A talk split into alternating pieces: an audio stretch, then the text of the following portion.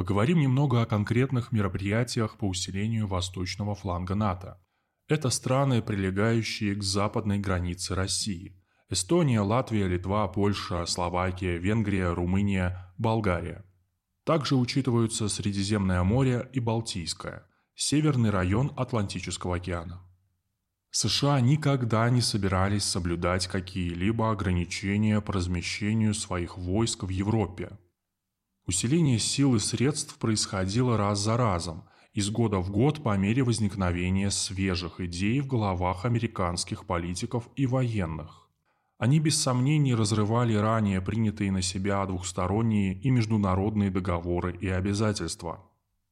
Как стало известно, 290 военнослужащих 173-й воздушно-десантной бригады США прибыли на Украину – по сообщениям посла США на Украине Джеффри Пайета и пресс-службы Пентагона, они будут обучать украинских военнослужащих на Явровском полигоне. СМИ Канады также сообщают о переброске 200 военнослужащих на Украину. Генсек НАТО Йенс Столтенберг 9 апреля подтвердил намерение отправить постоянные и полномасштабные военные силы к восточным границам Альянса. По его словам, цель проведения фундаментальной трансформации НАТО – установление новой нормы европейской безопасности для защиты от возможного нападения России. Европейское радушие не знает пределов. Оглядываясь на соседей, в частности на Словакию, лидеры Чехии в середине апреля 22 года заговорили о размещении у себя постоянной военной базы США – Правда, потом лидеры правящей коалиции заявили, что переговоры об этом пока не ведутся. В национальных вооруженных силах стран восточного фланга суммарно насчитывается около 290 тысяч человек.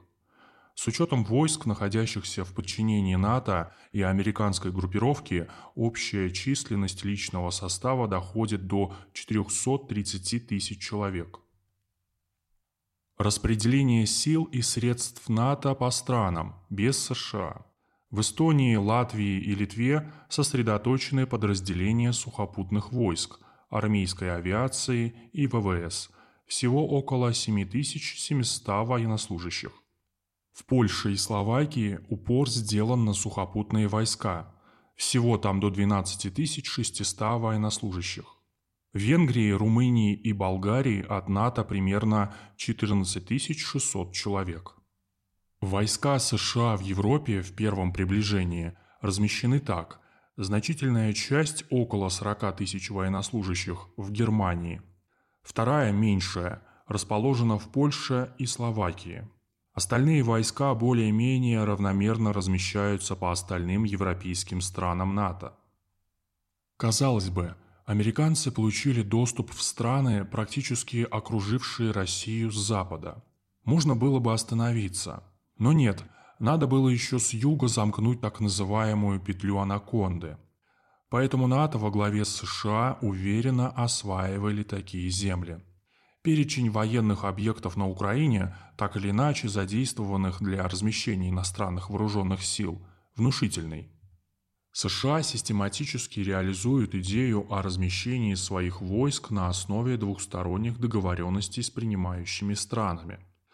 Таким образом, американцы исключают необходимость получения коллегиального согласия стран-членов блока на соответствующий маневр.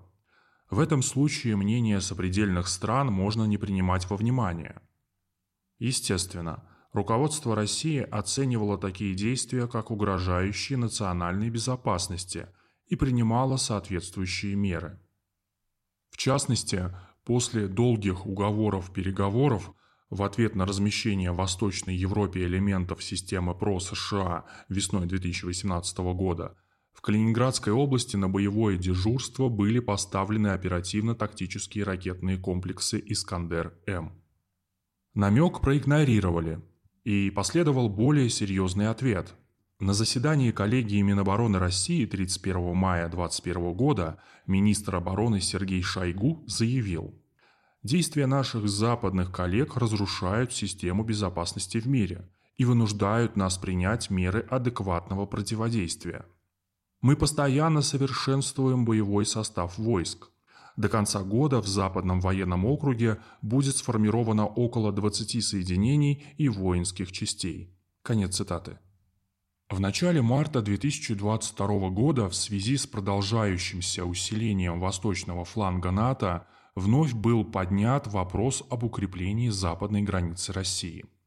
Президент России Владимир Путин дал поручение министру обороны Сергею Шойгу подготовить и представить соответствующие предложения. Глава Минобороны сообщил, что задачу усиления западных границ решает Генеральный штаб.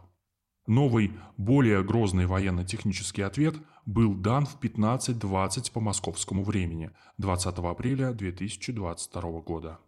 В эту минуту с космодрома Плесецк был осуществлен испытательный пуск новой межконтинентальной баллистической ракеты «Сармат». Расчетные характеристики подтвердили успешный пуск. По заявлению Минобороны РФ – Ракета обладает уникальными характеристиками, позволяющими ей гарантированно преодолевать любые существующие и перспективные системы противоракетной обороны. Головная часть ракеты может оснащаться гиперзвуковыми планирующими боевыми блоками. Это то оружие, которое в мировом масштабе охладит очередную горячку Запада. Если там еще не поняли, то можно объяснить простым языком – все системы ПРО всех враждебных нам стран теперь умножены на ноль. После этого щелчком пальцев на нуль можно умножать все враждебные нам блоки и союзы. Но им опять дают время крепко задуматься.